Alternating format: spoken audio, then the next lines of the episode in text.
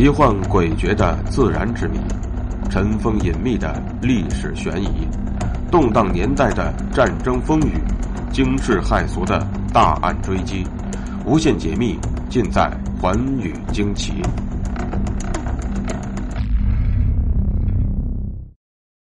大家好，欢迎收听《寰宇惊奇》，我是东方。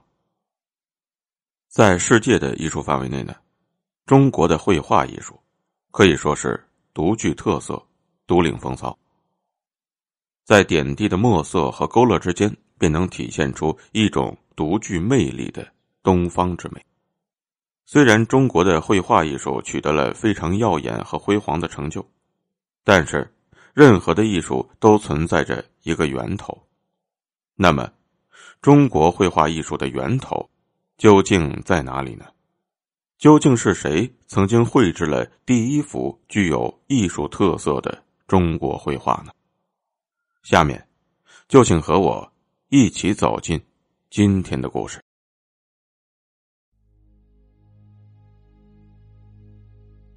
在世界美术史上，中国画独树一帜。中国绘画的起源可追溯到原始社会，其绘画痕迹留于陶器上的。各种花纹和图案上，但现代意义上的绘画并非这些花纹和图案。那么，谁才是中国绘画的始祖呢？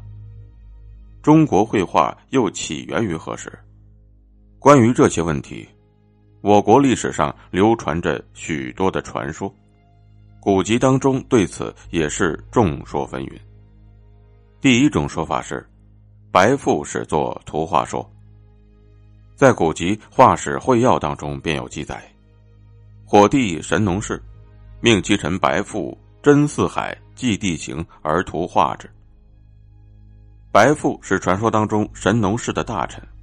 古人在讨论起绘画起源的诸多问题时，极少提及此说，因为白父画的只是地形图而已。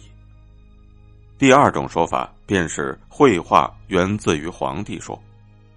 在典籍《鱼龙河图》当中便有记载，皇帝遂画蚩尤形象以威天下，而这些则可以说成是绘画。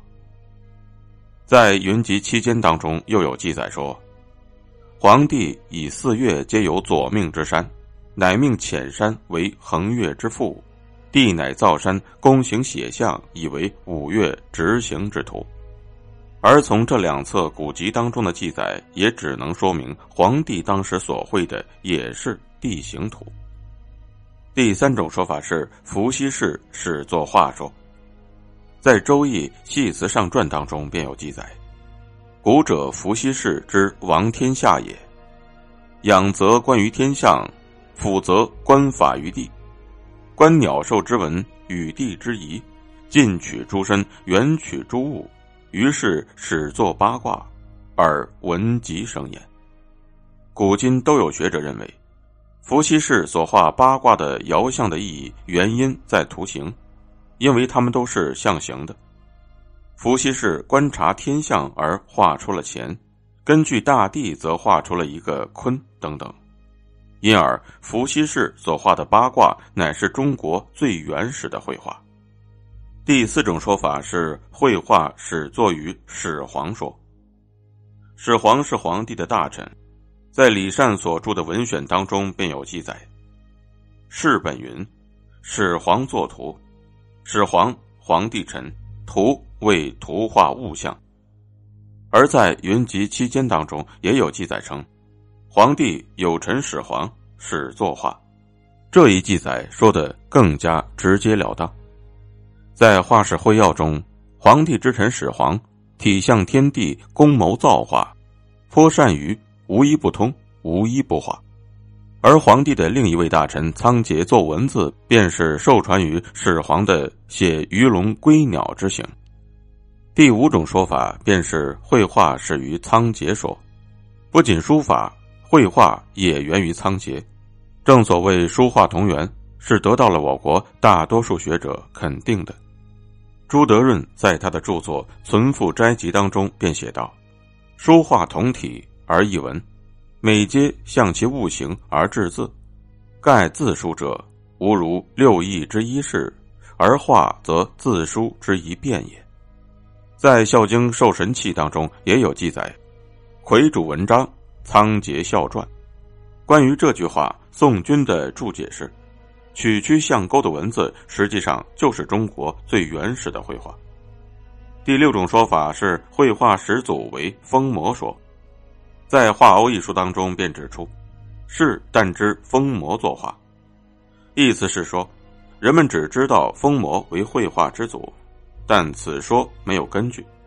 唐人张延远见到《穆天子传》中有“风魔骤于河水之阳”之语后，误把风当做了姓氏，又将纣解释为画，并用郭璞的注释来证实这一误解，很是牵强，颇有穿凿附会之意，使后人误传世上曾有过疯魔其人，并说中国的绘画之祖就是疯魔。